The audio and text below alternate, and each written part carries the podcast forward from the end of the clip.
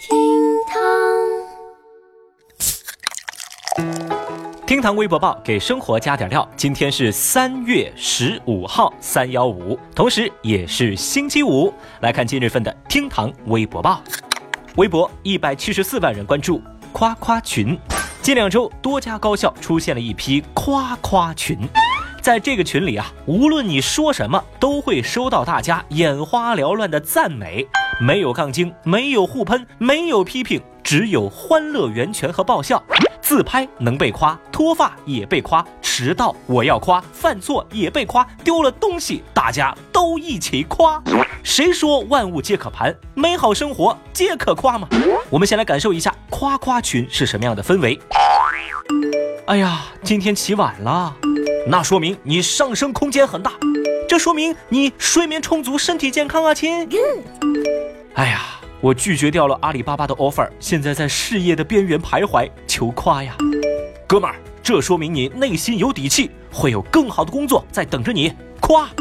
朋友，你这看似慌中带急，实则稳中带皮呀，夸呀。哇，没错，夸夸群里都是这样的画风，这也引得无数微博网友的强势围观，他们就高呼啊，哈呀，这是个什么沙雕群呐？啊，快拉我进去，实属大型的真香现场。小雨就发现呢，网友们不仅是互放彩虹屁，还振振有词的表示我们互夸是为了对抗喷子。哎，我就很好奇啊，你们确定这是夸夸群吗？这难道不是家长群吗？微博九十二万人关注特斯拉退款。十三号，自称特斯拉车主的 L 先生发微博表示，车主 Z 先生成功办理了降价退差额款的手续，约十九万。大家都知道啊，最近这几天特斯拉降价，在网上引发了一大波特斯拉车主的不满。那十四号呢？特斯拉回应说，对于提车用户暂时没有补偿或者退款的政策，侧面证明这个所谓的 Z 先生成功办理退款是一个假消息。目前呢，发布微博的 L 先生表示，Z 先生已经不再回复消息了。那么围观的微博网友们对此就表示啊，如果涨价了的话，那这些车主们咋不去补个差价呢？啊？净想着捡便宜了，我卡又能下来。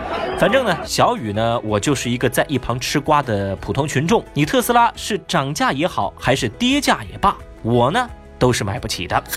微博六十二万人关注，嫌邻居房子太高影响自家风水。在三月十一号，安徽的一对六旬夫妇爬上邻居家的楼顶，这是干嘛呢？原来啊，是因为邻居家的房子比他们家呀。高了个十几厘米，这老两口就认为这影响了他们家的风水，于是啊，便用斧头拆掉了邻居的部分建筑。那房主当然不干啊！双方在争执过程当中，这老两口还表示：“你再跟我争，再争，再争，我就跳楼了。”后来经过民警的调解和劝说，老人放弃了轻生的念头。目前啊，两家人已经协商处理此事。对此，微博网友们表示看不下去，有人就评论说：“该敲的好像不是邻居的房子，而是这老两口的脑子吧。”还有网友呢给出了解决方案，就说啊，建议老两口你们可以搬到屋顶上去住啊，这样呢你们就比邻居家高出了一米多嘛。不过依我看，邻居家高出的那十几厘米，怕不是影响了老两口家里的风水，而是影响了他们的智力吧。哎呀。说实话，这种逻辑真的太可怕啊！邻居家比你高一点，你就去拆；那邻居要是比你长一点呢，你就去切呀。哦，呃呃呃，那个，我不是那个意思啊。微博五十二万人关注，医生说过哪些令你震惊的话？十四号，在微博热搜榜上有一个词条是吸引了大量网友的关注和讨论，因为有博主向广大网友征集说，在医院里头，医生说过哪些让你震惊的话呢？来，我们一起来看一看沙雕网友们回忆起的那些精彩瞬间。Number one，在医院看病的时候，医生看了一下我，对我说：“哎呀，你是有着不属于同龄人的面黄肌瘦啊。”Number two，我去打破伤风的针，我问医生：“医生，破伤风发病会有什么症状啊？”医生告诉我会死。Number three，我平时啊有点胸闷心悸，尤其是在阴雨天，大夫看过之后就说。呀，小朋友，你这个体质跟花花草草很像啊！哦，你有可能是一朵鲜花呀。Number four，有一次住院，我喝爽歪歪，喝拉肚子了，而且尴尬的是拉到了病床上，正好医生来查房，然后看着我说：“哎呀，这孩子又吐了呀。Number five，有一次啊，我去看耳科，医生跟我说，哎呀，你这个耳朵痒啊，是因为得了脚气。Number six，医生看完了我的检查报告，对我说，哎呀，既然你来了，那就住院吧。看完这些啊，小雨我已经笑的是直不起腰来了啊。最后呢，我再补充一个，贡献一个我自己的亲身经历。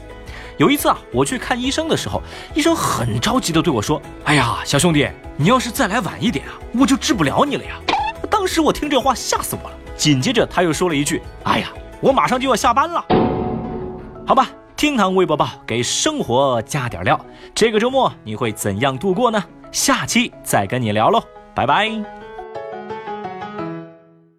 本节目由喜马拉雅 FM 独家播出。